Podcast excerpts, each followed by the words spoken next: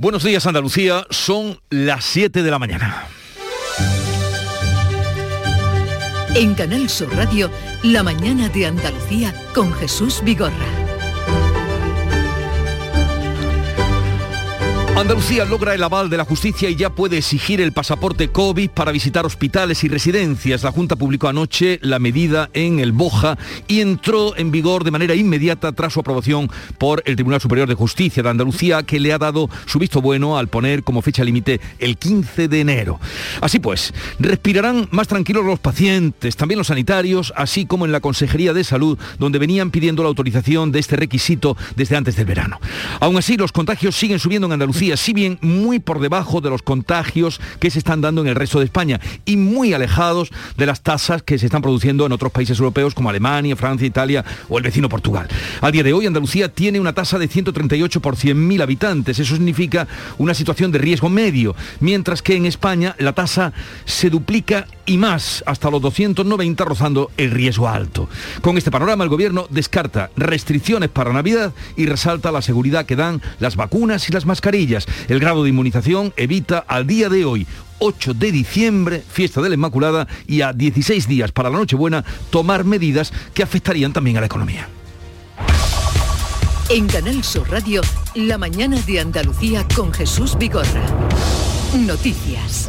Ahora les vamos a contar esa vuelta que ha dado el pasaporte COVID en Andalucía, pero antes el tiempo. Buenos días, Carmen Rodríguez Garzón. ¿Qué tal? Muy buenos días, Jesús. Te pues, escuchamos. Pues desde luego tiempo más tranquilo el que se espera aquí en Andalucía que en el norte de España, el norte y centro de España.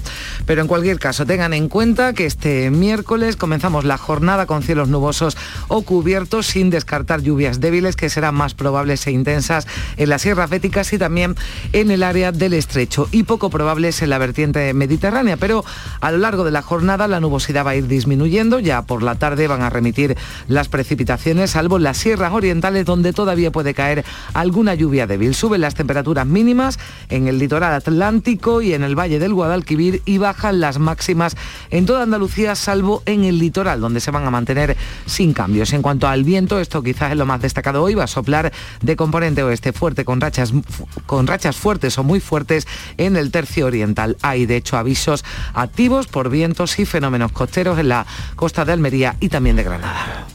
Esta mañana al menos había agua um, y, y, hojas que refleja agua, lo que hojas en y Sevilla, menos frío, eh, donde y estamos menos nosotros. frío y, y menos frío, 14 menos frío grados. que se lo, lo hemos notado, sí.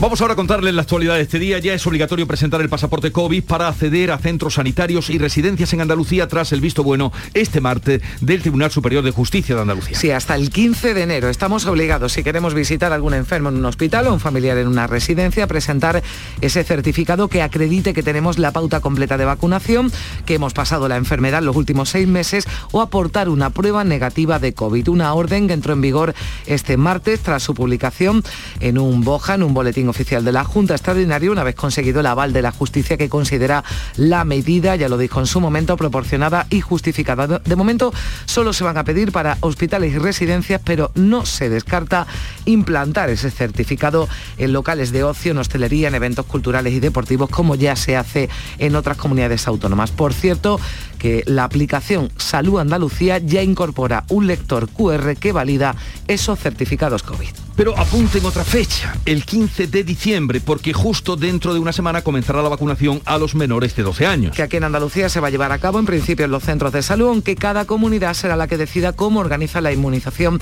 a los niños de entre 5 y 11 años que van a recibir dos dosis de la vacuna pediátrica de Pfizer. Algo más de un millón de esas vacunas llegarán a España el lunes, el martes se distribuirán y el miércoles comenzarán los pinchazos. Ante las dudas de muchos padres sobre la seguridad de estas vacunas, eh, pediatras como María Garcés del Comité Asesor de Vacunas tranquiliza. En este momento ya hay más de 5 millones de niños vacunados y que no hay efectos adversos. Esa es muy buena noticia que viene pues, a sumar el hecho de que esta vacuna es una vacuna que ha demostrado una efectividad vacunal comparable al resto de personas que la han recibido. Y vamos ahora con el eh, parte médico del día. La tasa de incidencia del COVID sigue subiendo en Andalucía y en toda España, en España más. Sí, al filo de la medianoche el Ministerio de Sanidad daba a conocer esas cifras que no actualizaba desde el viernes y que deja esa tasa de atención casi en 300, es decir, rozando ya el riesgo alto. Y es que en los últimos cuatro días hay que sumar 43.000 nuevos contagios en todo el país. En Andalucía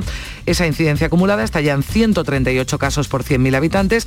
La mejor noticia es que no se ha notificado ningún fallecido en nuestra comunidad. Es algo que no pasaba desde hace tres semanas. Eso sí, en los hospitales andaluces hay 48 pacientes más por COVID con respecto al lunes y ya son 376, 79 están en la UCI. En el Hospital Regional de Málaga, el SAS ha empezado a contratar a personal de refuerzo para cubrir en la UCI las bajas de sanitarios contagiados por COVID. Son 80 ya los casos confirmados mientras se investiga todavía dónde se pudo producir el brote, aunque todo apunta, como venimos contando esta semana, esa comida de Navidad. Los sindicatos insisten en defender a estos profesionales argumentando que no infringieron ninguna norma tras los ataques que están recibiendo en redes sociales.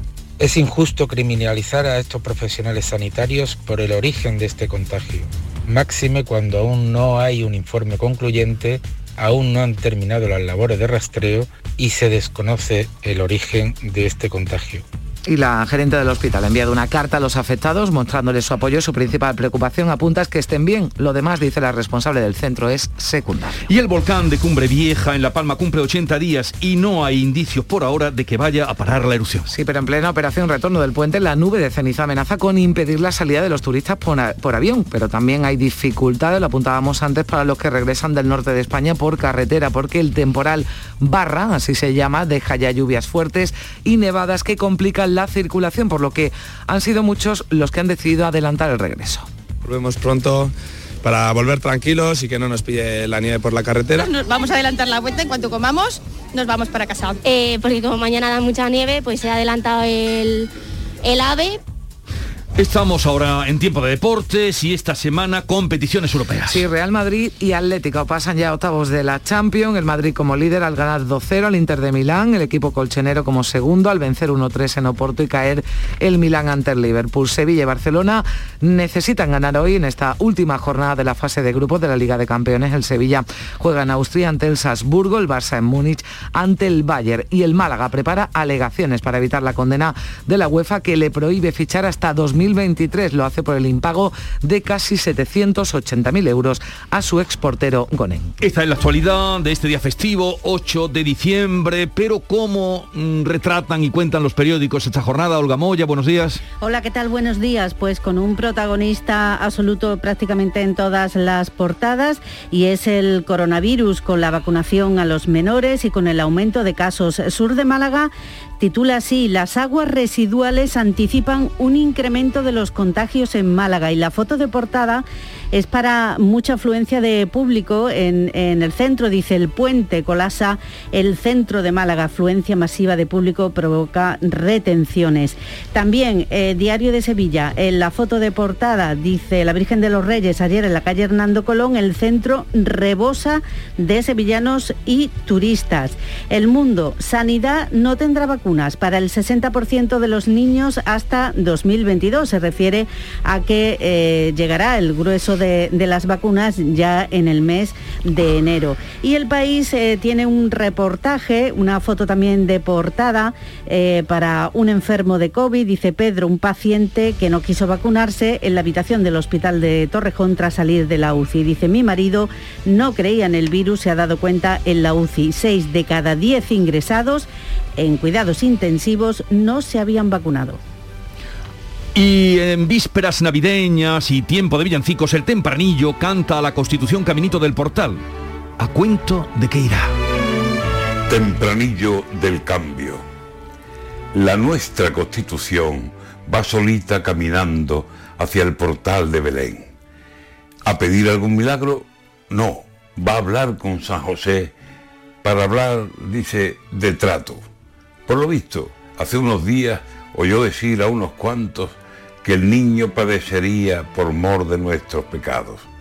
La Constitución, al ver cómo se le pone el patio con los que quieren reformas o la ponen como un trapo, dice que quiere mejor la cruz con todos sus clavos y quedarse a ver qué pasa entre Herodes y Pilato. Ha dicho, mejor que aquí estoy yo con los romanos. Antonio García Barbeito, el tempranillo que luego volverá con los romances perversos al filo de las 10 de la mañana.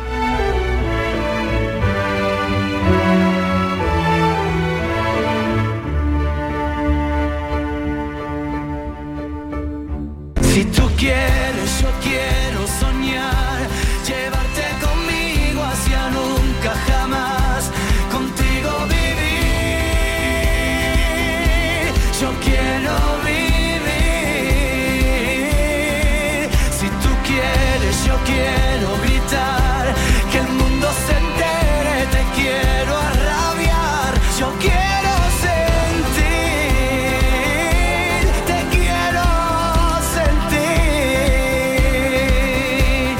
Manuel Carrasco es el que ustedes escuchan, escuchan la música que nos llega de Canal Fiesta Radio. Yo quiero vivir fue número uno en septiembre de 2016 y lo recordamos en los 20 años del Fiesta.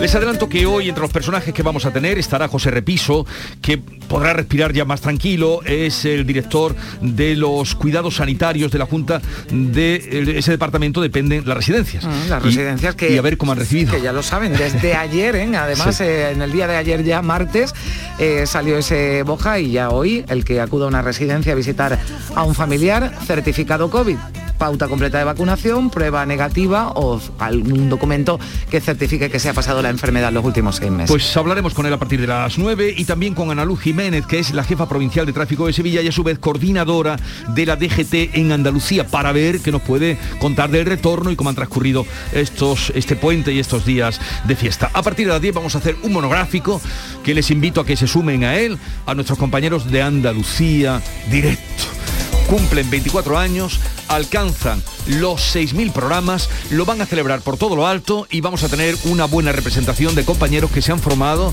en ese programa. Y Modesto Barragán, por supuesto, estará aquí a la vera, a la verita nuestra.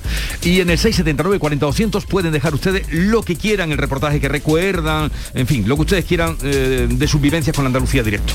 A partir de las 10 vamos a hablar con el Circo Encantado que está haciendo las Navidades en Sevilla y en otros puntos de Andalucía. Y luego vendrán los compadres, ojo ahí, que anoche llenaron con cosas de niños su último espectáculo, tienen hoy todo vendido, pero que dentro de unos días levantan el, car- el cartel, el, el telón en Cartuja Center con un homenaje a los Álvarez Quintero, hecho por los compadres. No, la verdad es que no paran de, de- de pensar, de inventar y todo les sale además también y, y- y estarán aquí con buen nosotros. rato ¿no? que, se, que se pasa escuchándolo y. Eh, estarán con nosotros a partir de las once y media de la mañana, así es que quédense porque la radio continúa y sobre todo para estar bien informados.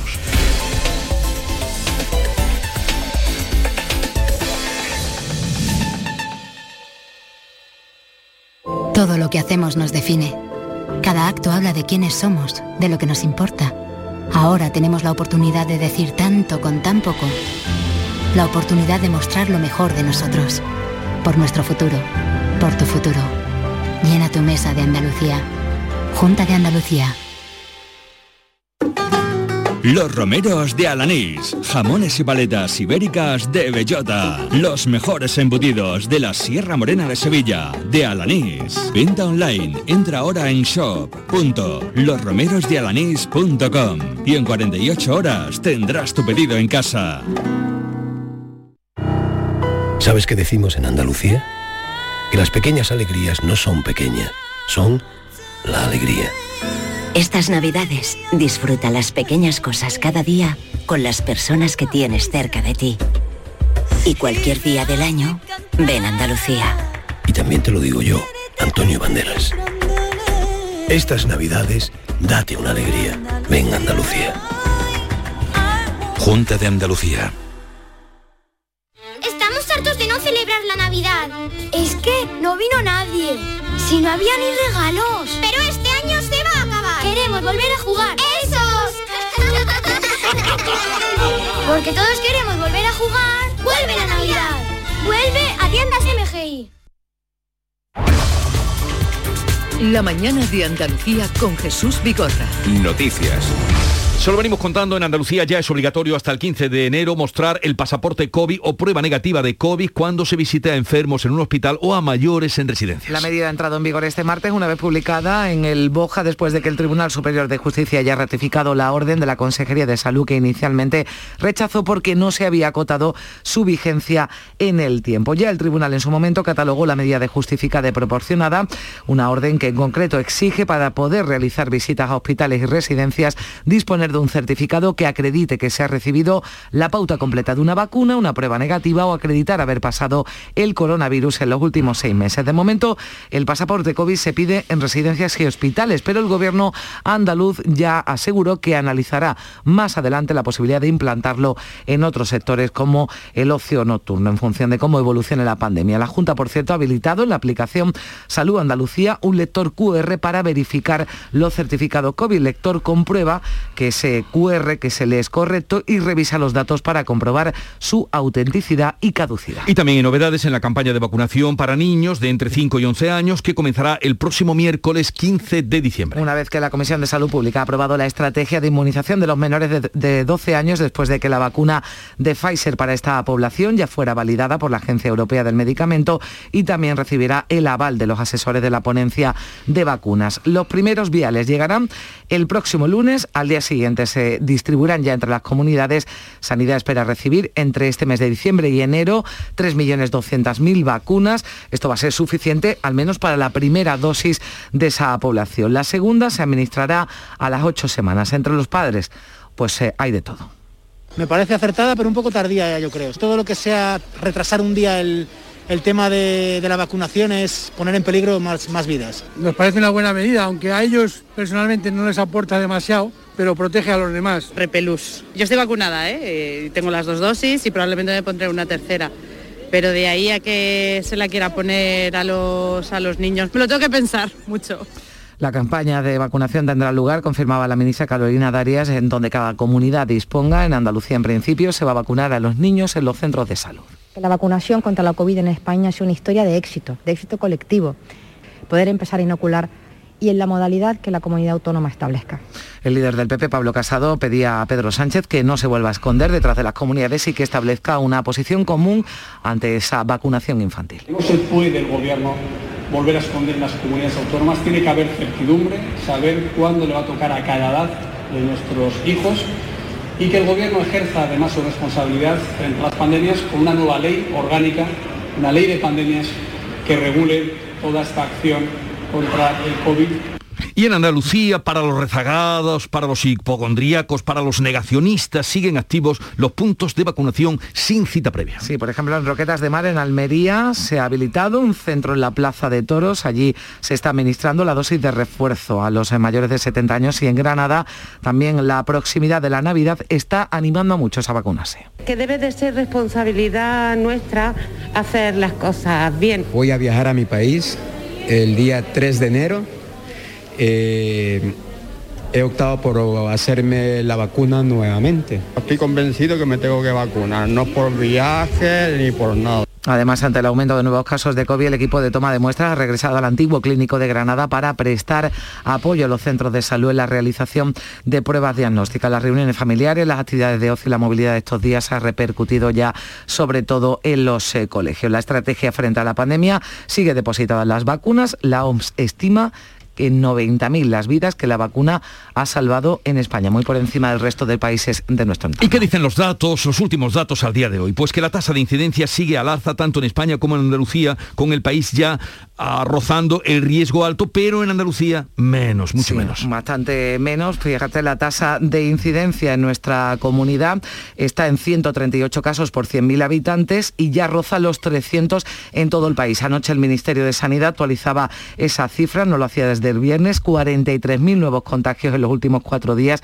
78 fallecidos. Hablamos eh, en España, con Navarra, País Vasco y Aragón a la cabeza con los peores indicadores, pero en Andalucía, aunque la tasa sigue incrementándose, está por eh, mm, casi la mitad o, más de la mitad de la que está en España. Además, en la jornada de ayer la Consejería de Salud notificaba 881 contagios nuevos y ningún fallecido, algo que no pasaba desde hace tres semanas. Pese a las cifras y de cara a la Navidad, el Gobierno descarta restricciones, indica la ministra portavoz Isabel Rodríguez que el grado de inmunización y la conducta de los españoles evitan tomar medidas que puedan afectar también a la economía. Todos vamos a hacer lo que hemos venido haciendo hasta ahora, desde el punto de vista institucional, refuerzo de la vacunación y desde el punto de vista individual o personal, mejorar cada uno nuestro sistema de cuidado en el ámbito de nuestra familia, de nuestros familiares y amigos. Y yo creo que con esa fórmula no tendríamos que irnos a otras fórmulas que pudieran alterar o pudieran eh, coartar también eh, a sectores económicos importantes para nuestro país.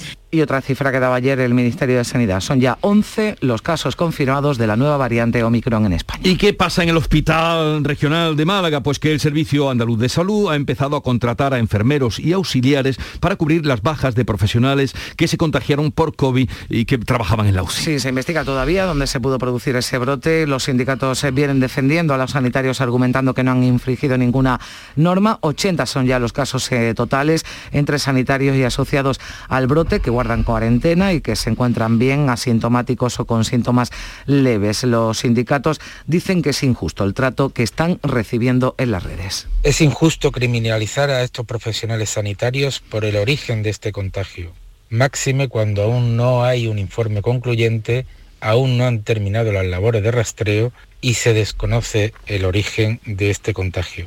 Los ministros de salud de los 27 se han reunido este martes en Bruselas y han discutido medidas de coordinación ante los viajes, la caducidad del certificado COVID y el impulso de la vacunación. Sí, porque también los datos de la pandemia son muy negativos en los países de nuestro entorno, en el continente, pero no se han acordado restricciones concretas. Van a esperar a ver cómo avanza la variante Omicron. La comisaria europea de Sanidad, Estela Kiriakides, ha llamado a no desfallecer pese al cansancio de estos dos años ya de pandemia. We must take urgent action.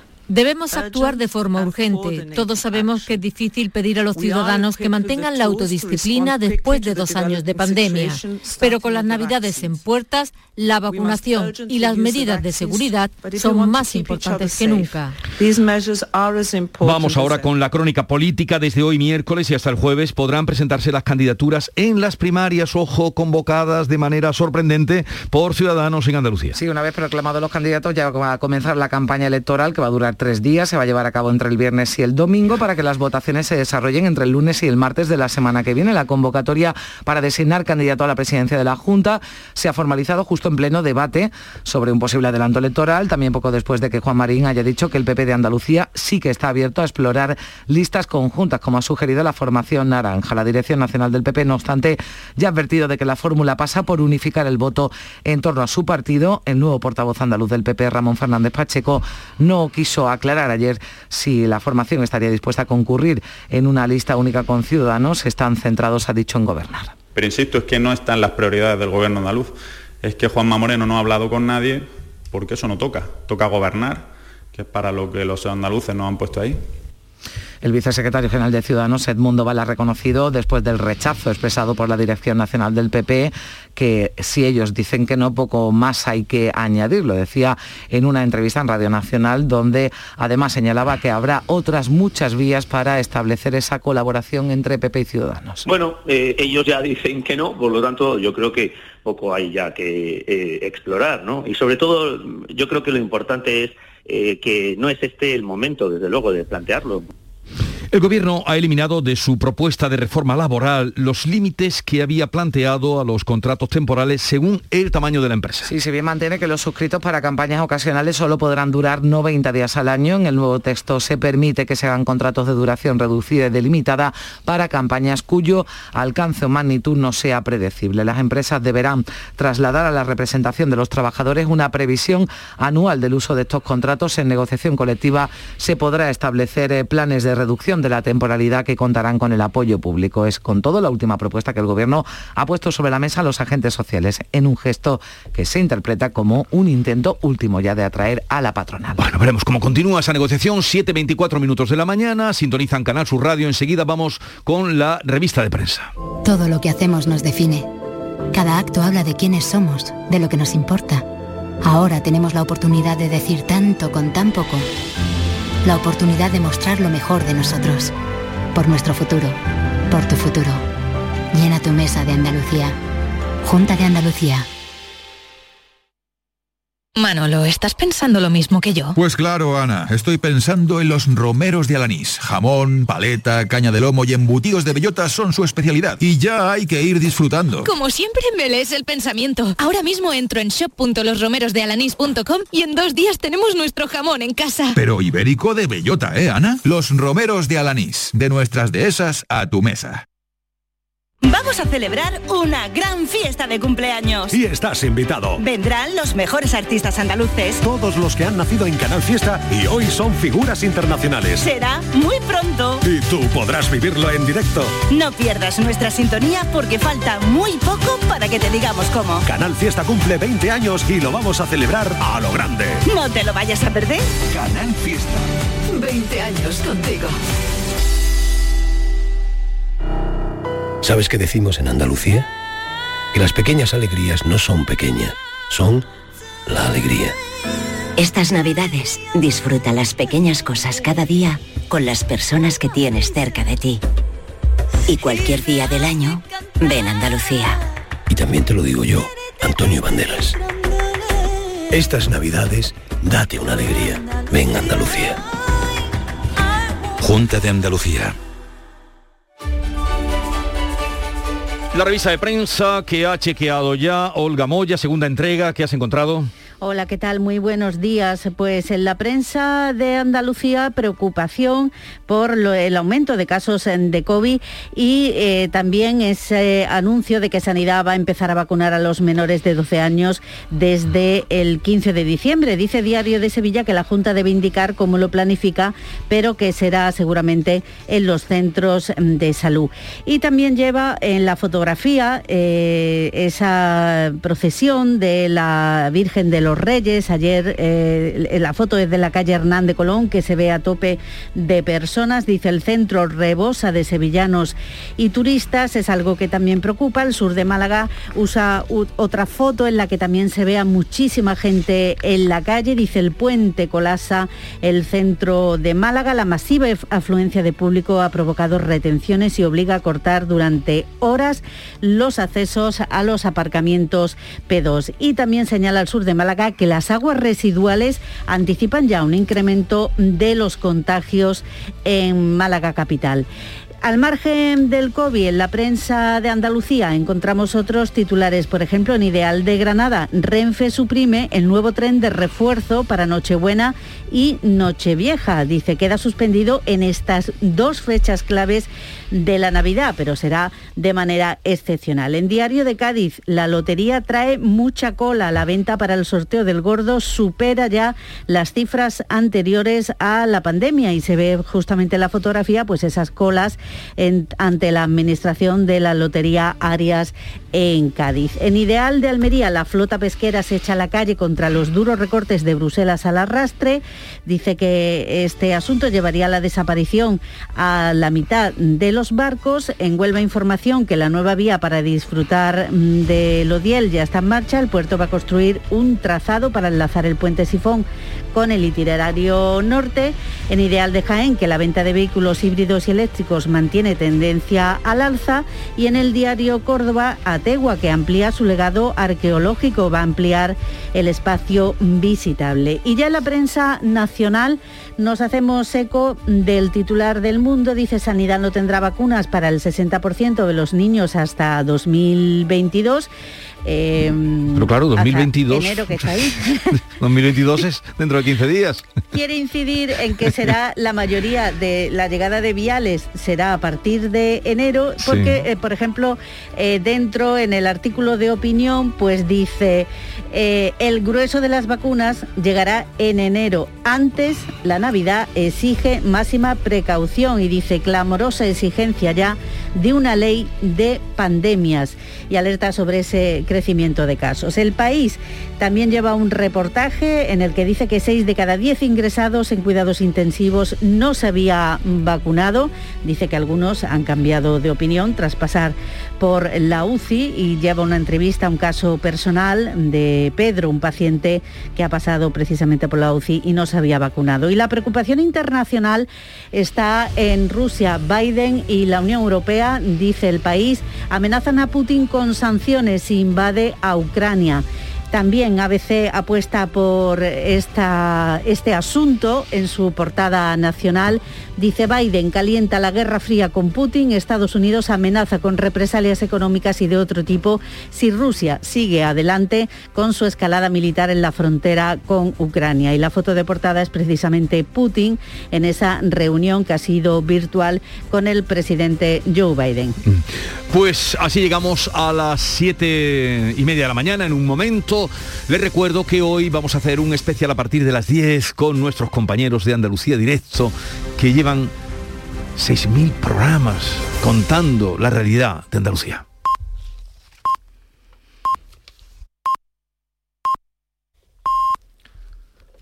Andalucía son ya las siete y media de la mañana. En Canal Sur Radio, La mañana de Andalucía con Jesús Vigorra. Vamos a repasar en titulares las noticias más destacadas del día. La justicia avala el pasaporte COVID para acceder a residencias y hospitales hasta el 15 de enero. Desde ayer es imprescindible mostrar un certificado digital de vacunación, una PCR o test negativo o una prueba de haber pasado la enfermedad en los últimos seis meses. Las vacunas para niños de entre 5 y 11 años estarán disponibles el 15 de diciembre. Sanidad ha autorizado la vacunación de los niños con dos dosis de Pfizer e intervalo de ocho semanas. Los pediatras celebran la incorporación de los niños a la vacunación, afirman que son las vacunas seguras y eficaces. El macrocontagio del Hospital de Málaga mantiene a 80 sanitarios aislados. El SAS está supliendo las bajas con contratos temporales de enfermeros y de auxiliares. La pandemia se acelera, la tasa se sitúa ya en 135 puntos en Andalucía y escala, oigan esto, hasta los 290 en España, más del doble. El país roza el riesgo alto en la sexta ola de la pandemia. Sanidad confirma una subida de 42 puntos, son 43.000 nuevos contagios y 78 fallecidos en cuatro días. Los expertos alertan sobre las celebraciones prenavideñas. La Unión Europea da más flexibilidad a los países para fijar tipos reducidos del IVA o incluso Permitirá reducir el IVA de las bicicletas, del acceso a Internet o de los paneles solares y mantener el reducido de las mascarillas en 2022 si así lo decide el Gobierno. Ciudadanos convoca primarias en Andalucía para designar candidato a la presidencia de la Junta. El posible adelanto electoral acelera el proceso que comienza hoy y se resolverá en una semana. El líder de la formación, Juan Marín, insiste en que el PP andaluz está dispuesto a presentarse en coalición con ellos. Festividad de la Inmaculada. Hoy termina el puente y la operación especial de vigilancia de tráfico. La franja horaria más desfavorable para conducir es entre las 3 de la tarde y las 12 de la noche. Las cifras de ocupación hotelera y de gasto en ocio y restauración son buenas. Pescadores de Almería se movilizaron ayer y se movilizarán los próximos días contra las restricciones de la Unión Europea. Protestan contra la reducción de capturas que Bruselas tiene previsto aprobar los días 12 y 13 de diciembre. Calculan que si sale adelante solo podrán faenar 10 días y la mitad de la flota de arrastre desaparecerá. Sube la tensión por el despliegue de 90.000 soldados rusos en la frontera con Ucrania. Bruselas amenaza con sanciones a Rusia si invade el país. Lo mismo le ha trasladado Joe Biden a Vladimir Putin en una videoconferencia. Y el Parlamento alemán investirá hoy al nuevo canciller que sustituirá a Angela Merkel. Será el socialdemócrata Olaf Scholz. Va a dirigir un gobierno tripartito y paritario en coalición con liberales y verdes.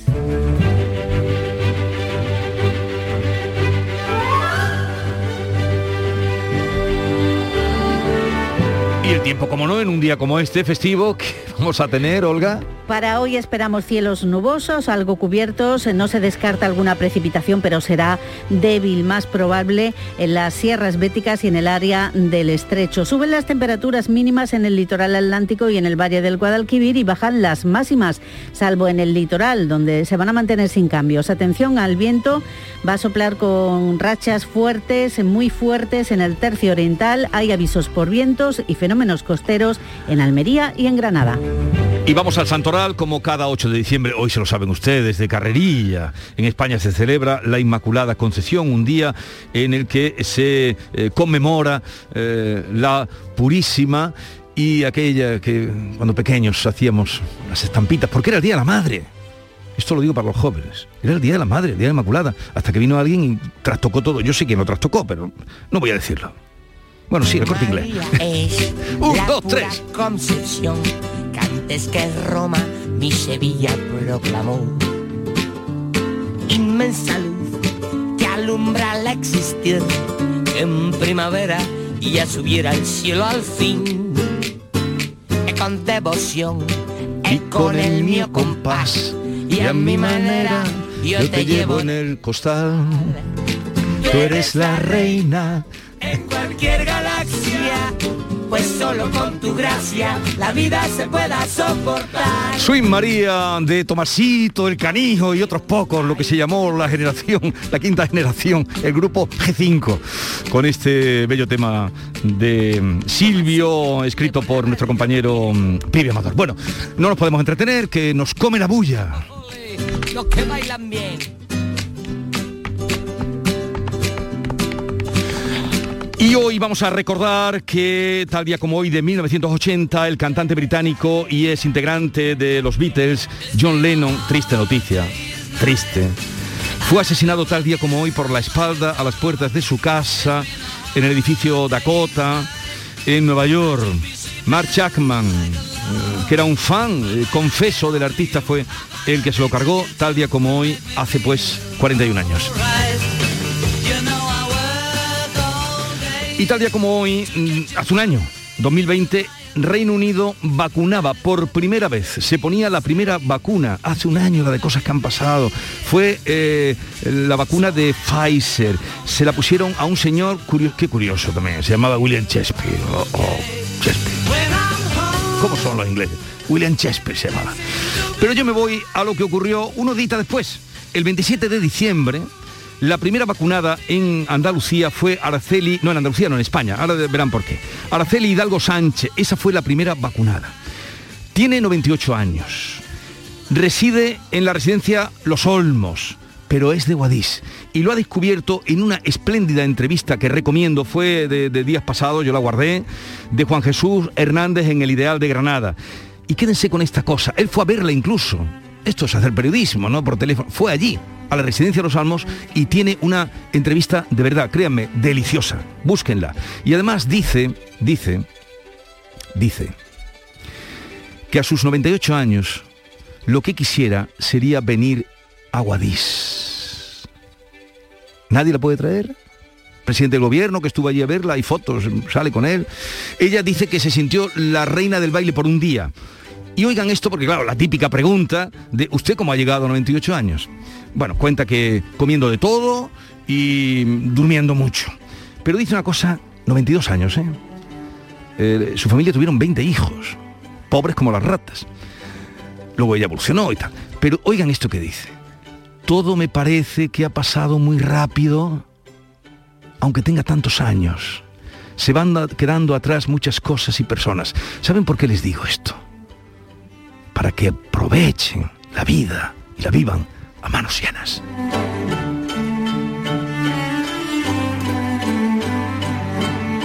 En Canal Sur Radio, La mañana de Andalucía con Jesús Vigorra. ¿Sabes qué decimos en Andalucía? Que las pequeñas alegrías no son pequeñas, son la alegría. Estas navidades disfruta las pequeñas cosas cada día con las personas que tienes cerca de ti. Y cualquier día del año, ven Andalucía. Y también te lo digo yo, Antonio Banderas. Estas navidades, date una alegría. Ven Andalucía. Junta de Andalucía. A Pablo le ha dado por el ciclismo y quiere una bicicleta de montaña. Y si compro dos bicis más, le doy una sorpresa y salimos toda la familia. Habrá que comprar casco, guantes. Voy a hacerme una lista. Se nota que Luis tiene una tarjeta de Cajamar que le da flexibilidad para pagar sus compras, aplazándolas como a él le interese, desde el móvil o desde cualquier sitio. Cajamar. Distintos desde siempre. Montepío, ¿en qué podemos ayudarle? Hola, necesito hacer una consulta legal. No se preocupe, lo tiene cubierto. Le atenderá uno de nuestros abogados. Compañía con más de un siglo de experiencia. Visite montepíoconductores.com. Montepío, lo tiene cubierto. Las claves económicas con Paco Bocero. Paco Vocero, buenos días, querido. Buenos días, Jesús. Buenos días. ¿Qué tal? Bien, bien, muy motivado. sí, sí, no, te estoy escuchando y me parece sensacional desde Silvio hasta ese último consejo. Hay que aplicárselo. Absolutamente. fíjate lo que dice una mujer que ha vivido. Dice, todo me parece que ha pasado muy rápido. Aunque tenga tantos años, es. eso, pero vamos a tratar de cuando lleguemos, aunque lo digamos, por lo menos, sí, sí, que no digamos, ay, ¿por qué no lo hice? Ay, Exactamente, ¿por qué no fui? Todo y no me di- ahí está, ahí está. Bueno, querido, a ver, te echamos de menos ayer, pero ya nos apañamos como pudimos.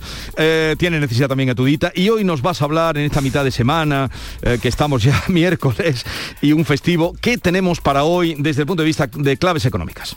Pues mira, como bien dice, un nuevo festivo que detiene la agenda económica en nuestro país. Una agenda que de cualquier forma ayer martes fue muy prolija en noticias del Consejo de Ministros, que como sabemos está acelerando sus actividades en diciembre para apresurarse en aprobar todo tipo de medidas antes de que acabe el año. Y una de las grandes incógnitas de la economía antes de que acabe el año está en el consumo, en un mes tradicionalmente muy intenso como es diciembre. Y sobre esto tenemos algunos datos y previsiones. Y como era de esperar, también contradictorias en cierto modo, como todo lo que rodea a la economía en los últimos meses, porque fíjate el escenario en el que estamos, de buenas y malas noticias simultáneas y análisis igualmente contradictorios. Pero vamos con el consumo. También hay contradicción en las previsiones que se están haciendo. Esto quiero que me digas tú cómo lo ves. Paco, porque, Pues mira, porque están, tú, tú coges hoy los periódicos, yo no sé este empeño, luego cuando venga la tertulia se lo voy a contar a los compañeros. Eh, hoy en muchos periódicos he visto los productos de la cena navideña suben un cincuenta y tantos por cien, los productos de la cena navideña suben un 60 por cien. No tenemos ya bastante con el COVID. Pues en efecto, hay una Dime tú, disfunción ¿qué va a aquí en este sentido.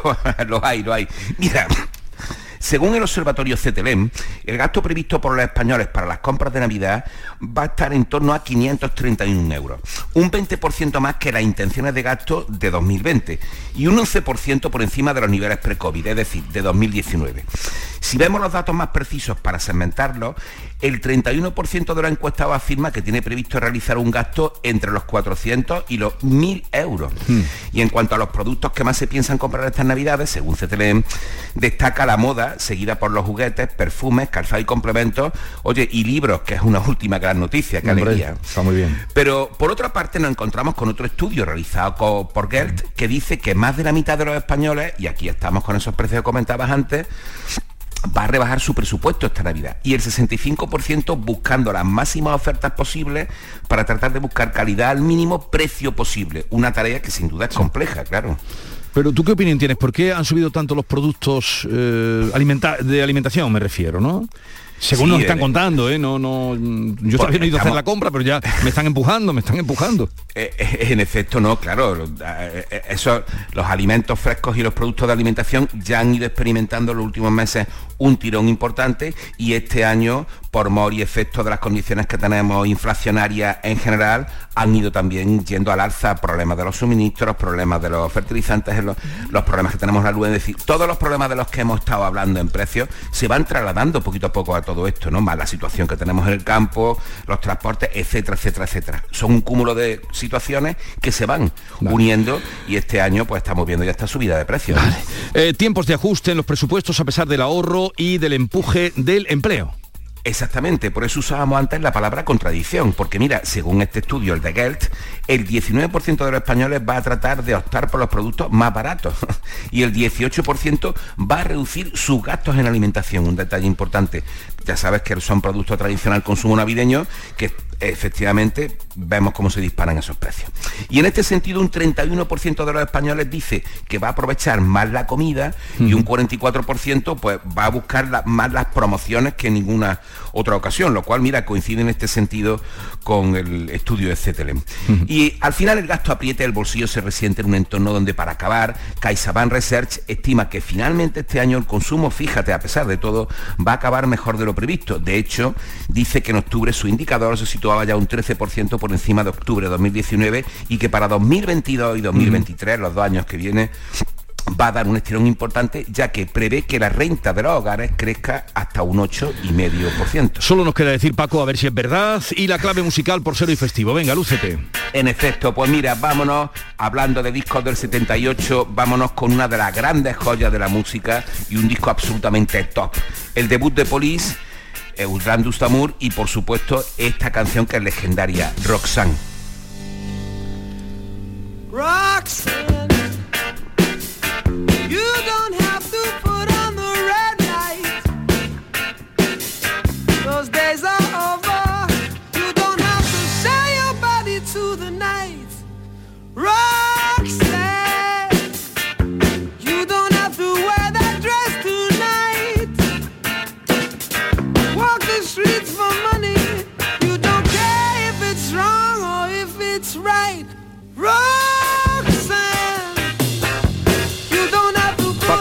canción como siempre que demuestra tu gusto musical. Un abrazo y que tengas un bonito día. ¿Ha, ha llovido en Igualmente, Córdoba? ¿O no eh, te has asomado por ha la llovido, ventana? afortunadamente ha llovido, ahora mismo no llueve, pero ha llovido un y poquito. esperemos que hoy caiga. El agua poco, existe. El agua existe. Exacto, la necesitamos. Venga, hasta luego, Paco. Hasta luego. Adiós, adiós.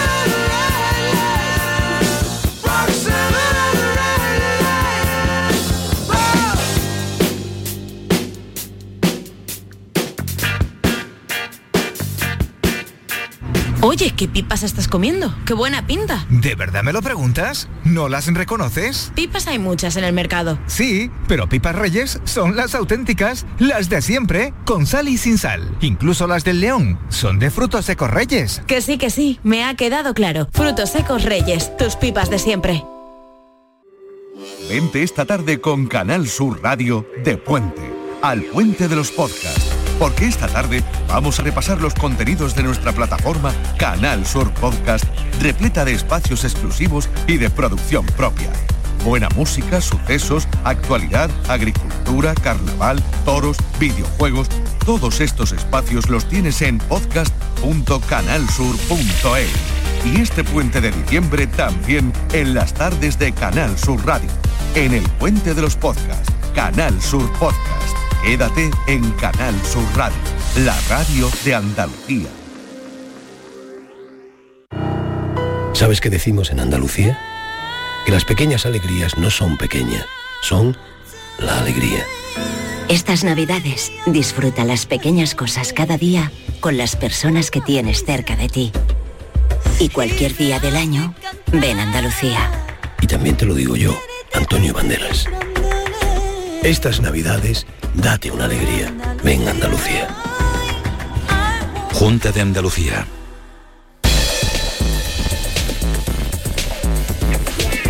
La mañana de Andalucía con Jesús Vigorra. Y esta mañana quiero anunciarles que a partir de las 10 nos vamos a unir a la fiesta de nuestros compañeros de Andalucía Directo. Cumplen 6.000 programas. Son 6.000 emisiones ininterrumpidas situándose entre los tres programas más veteranos de la televisión en nuestro país. En sus 24 años de existencia aquí en Andalucía se mantienen como uno de los espacios televisivos de mayor audiencia y lo conquistan cada día. Hoy 8 de diciembre tienen preparado un programa especial y nosotros en esa hora nos vamos a unir con ellos. Pero yo quiero pedirles a todos nuestros oyentes que será el tiempo de participación, que ya nos pueden decir en el 679 40 200 lo que quieran sobre Andalucía directo, si alguna vez salieron, si estuvieron en su pueblo. Ah, y me interesa mucho saber, para luego cuando venga una pequeña maldad como de esto Barragán, que le voy a preguntar si hay algún pueblo de Andalucía que no haya salido en Andalucía directo. Así es que como es temprano y hasta ahora estará descansando para la que le espera, si ustedes saben de un pueblo, son de un pueblo que no ha salido en Andalucía directo en sus 24 años, por favor llámenme 679 40 200 y lo que quieran, el reportaje que más les emocionó, el que más recuerdan, en fin, lo que ustedes quieran. Una crónica de lo que es esa fiesta nos la ofrece Soco López. Cuando suena esta sintonía, los andaluces tienen una cita con la actualidad. Castillo, Sevilla está contigo. Arrastrar los camiones y empotrarlos contra la O ha calle. sido más de un metro de agua. Nosotros también no nos hemos librado, atrapados por la nieve. En sus 6.000 programas Andalucía Directo mantiene el respaldo de la audiencia. Su fórmula, llegar hasta el último rincón de Andalucía. Ya estamos aquí en Belefique, un municipio de la sierra de apenas 110 habitantes. Adaptándose a los nuevos tiempos, lidera en Canal Sur la presencia en redes sociales sin dejar de lado nuestras tradiciones. Modesto Barragán es director del programa. Con independencia del hito televisivo de llegar a esta cifra prácticamente inalcanzable para la televisión moderna, tenemos que sentirnos orgullosos, pero no por trabajar en este programa o en esta cadena que también, sino por andaluces, porque son los andaluces los que hacen a diario este programa y por tanto los que hacen posible que sigamos aquí al pie del cañón eh, recibiendo una audiencia muy considerable Pegados a la Andalucía que emprende, haciendo la vida más fácil a la gente. Les damos las gracias, Andalucía Directo. Todo el pueblo estamos muy contentos. Si no, ¿a dónde íbamos a ir? A cobrar los viejos. Con el tiempo que llevaban ustedes esperando que la arreglaran. Y anda que no, no, no nos ha costado trabajo. Si no vienen ustedes, no nos la arreglan. Un programa con dos calles, un parque, un libro y numerosos reconocimientos. 6.000 programas. Hay motivos para celebrarlo. Ya por 6.000 programas más, ¿dónde? Aquí. Por supuesto que sí, hay motivos para celebrar y nosotros lo haremos a partir de las 10 de la mañana, eh, también contando con ustedes, 670, 940, 200. Navidad y excesos en la mesa son sinónimos. A lo mejor este año con la subida eh, nos cortamos un poco. Comidas con amistades y familiares se repiten estos días y nuestro cuerpo se resiente. Por ello, los nutricionistas aconsejan disfrutar de los manjares de estas fechas desde la conciencia, la autogestión, el equilibrio. Marilo Rico. Una cantidad adecuada de alimentos y una elección saludable de los mismos. Esto es una recomendación para todo el año y también para las celebraciones de Navidad, como nos cuenta el decano del Colegio de Dietistas y Nutricionistas de Andalucía. Luis Morán nos anima a disfrutar la comida desde la conciencia. ¿no? Hace falta eh, sentirse lleno, una sensación de plenitud, de, saciedad tremenda, que nos duele la, la barriga después eh, en estas fiestas. A eso nos referimos cuando decimos que hagamos una, una comida eh, consciente. Y algo muy importante, no dejarnos llevar por lo que nos digan los demás. Intentar no entrar eh, al trapo de esas personas, esas familiares, esos amigos que nos dicen, anda ya, por un día no pasa nada, no te vas a comer esto, etcétera, etcétera, que nos incitan a comer más de la cuenta, ¿no? También tenemos que, que aprender eh, a, a poner límites Sobre la gran tentación de estos días, los dulces navideños hay que comerlos de manera esporádica. digamos que tenemos que dejar pasar eh, unos días entre dulce y dulce, sería lo, lo más recomendable. Y si nos pasamos un poco, nada de dietas milagro ni periodos de ayuno. Lo mejor, según el decano de los dietistas, es mover el cuerpo. Hacer algo más de actividad física para, de cierta forma, pues intentar equilibrar un poquito, que no compensar esos pequeños excesos o esos excesos que quizás hacemos durante esta- estas fiestas. En definitiva, en estas fiestas hay que disfrutar comiendo, pero dejar de comer cuando estemos saciados. Los extraordinarios datos de ocupación durante el puente en Andalucía han tenido una consecuencia directa en las zonas más turísticas. Sin reserva, ha sido misión imposible encontrar un sitio para comer. O sea, como San José y la Virgen en Judea, algo parecido. Pero es que además la pandemia ha provocado que, este, que se esté perdiendo algo tan nuestro como ir de aparcería, Alfonso Miranda, Jaén. Un simple paseo por las calles de las ciudades más turísticas nos ha dado una idea de la cantidad de turistas que han venido a ese puente. Miles y miles de personas que, claro, a la hora de comer han buscado un sitio, pero sin reserva previa. Ha sido misión casi imposible. Antonio Lechuga es el presidente de los hosteleros de Jaén. Entonces es verdad que te encuentras muchísimos locales que los espacios pues, limitan las mesas, ¿no? Eso lo estamos llevando a cabo. ¿Qué ocurre? Porque evidentemente vamos mucho con reserva, porque a lo mejor nosotros también nos viene bien, ¿no? Pero la gente se ha acostumbrado a reservar, la gente se ha acostumbrado. Esto de la pandemia ha enseñado muchísimas cosas que hemos evolucionado y que, se, que han venido para quedarse, ¿no? Y una de ellas es que sales con mesa. Y es que la pandemia también se ha llevado por delante algo tan andaluz como irse de cañas. cierre de barra, lo que ha hecho que la gente pues se siente y, y coma sentada y, y tape sentada. Los empresarios de bares, cafeterías y restaurantes de la provincia de Jaén reconocen que este puente festivo no ha sido extraordinario, ha sido lo siguiente. Eh, eso está claro. Si no hay reserva, no hay mesa. Eh, una pequeña... Y vamos aprendiendo. Una vez joven, algo de ahorros tendría. Llegué a un famoso restaurante de Madrid, de esos que todo el mundo... Tú la- ya lo sabes, eh, Víctor. Un famoso restaurante, pasaba por Madrid, vamos a ver. Y llegamos, estaba el señor de esos, de esos dueños, Metre no era cocinero, porque ahora son dos cocineros, pero antes no, antes el dueño del restaurante que estaba en el alterne. Y me dijo, ah, ustedes vienen. ¿Tienen ustedes mesa reservada? No. Dice, pero ustedes cómo tienen tan poca educación? ¿No se puede uno presentar en una casa a comer sin, sin haber dicho que va a comer? Y me quedó grabado aquello. Tiene razón.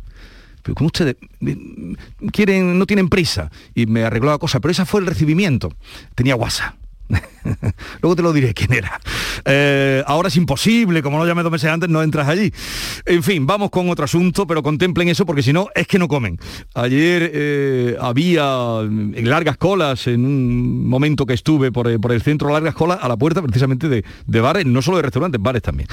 La situación pandémica ha motivado que en algunos restaurantes la situación de mejora que vivía el sector desde el verano se esté ralentizando. Fuentes del sector comentan que desde verano estaban yendo en aumento la mejora pero precisamente actualmente se está produciendo cancelaciones de reservas. Así opina Ángel Sánchez del restaurante cordobés La Taberna de Almodóvar.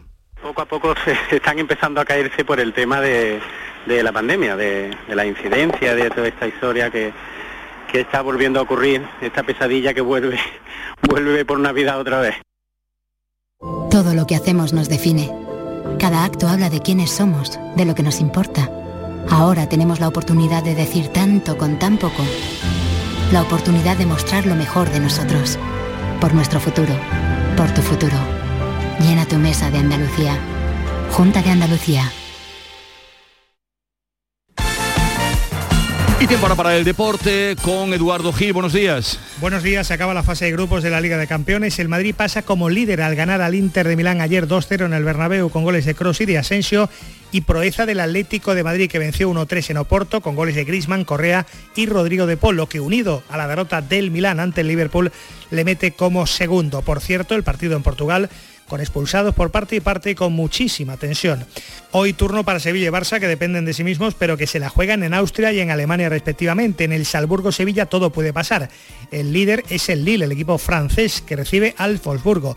Si gana y se clasifica, será primero. El Sevilla, tercero del grupo con seis puntos, visita al equipo austriaco que tiene uno más. Solo le vale ganar para pasar octavos por delante de los austriacos. Pero si vence y el Lille pierde, incluso el equipo de Lopetegui podría ser líder. En la balanza puede más la ilusión que todo lo demás. Para mí, el equipo que mejor ha jugado de los, de los cuatro en el grupo, un equipo repleto de, de un talento extraordinario, muchos futbolistas de gran presente y mejor futuro y con una idea muy consolidada de juego.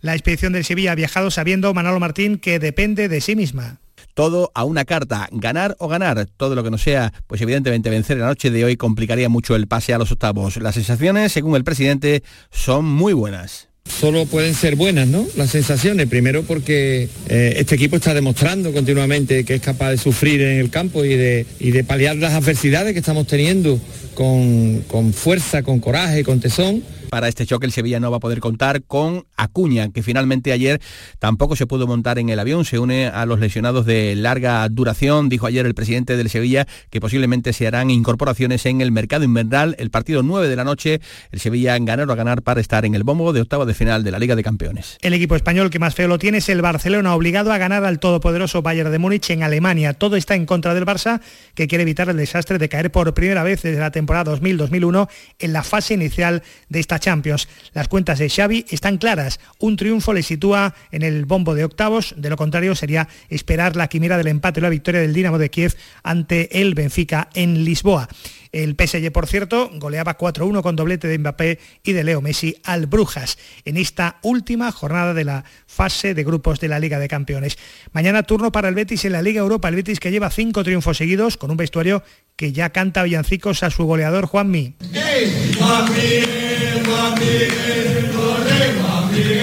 El Betis Manolo vuela a Escocia.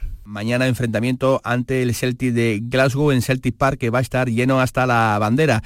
Viaja el Betis con los deberes hechos. El Betis que va a ser segundo de grupo y se va a enfrentar a un equipo que caiga de la Liga de Campeones. Vamos a ver de nuevo las rotaciones en el conjunto de Manuel Pellegrini que después de caer ante el Sevilla en el derby, el Betis ha firmado cinco victorias, tres en Liga, una en Europa League y una en la Copa del Rey, marcando 13 goles y solo encajando un tanto, con lo cual después de caer ante el Sevilla se han levantado de qué forma los hombres de Manuel Pellegrini. También en otro orden de cosas cabe significar que en Cádiz se está preparando pues el choque del fin de semana de una manera muy especial después de caer derrotado ante el conjunto del Elche, donde incluso se ha rumoreado la posibilidad de destituir al técnico Álvaro Cervera, algo que se ha desmentido desde diferentes sectores del propio eh, club eh, en gaditano. Partido por todo alto el del próximo lunes ante el conjunto del Granada, que por cierto ayer agradeció a su afición el comportamiento que tuvieron en el último partido de liga disputado en el Estadio de los Cármenes ante el Alavés. Por cierto, entre 10 y 25 euros los precios para ver el Mancharreal Granada de Copa de la semana que viene, el Sabadell Betis Deportivo de este fin de semana,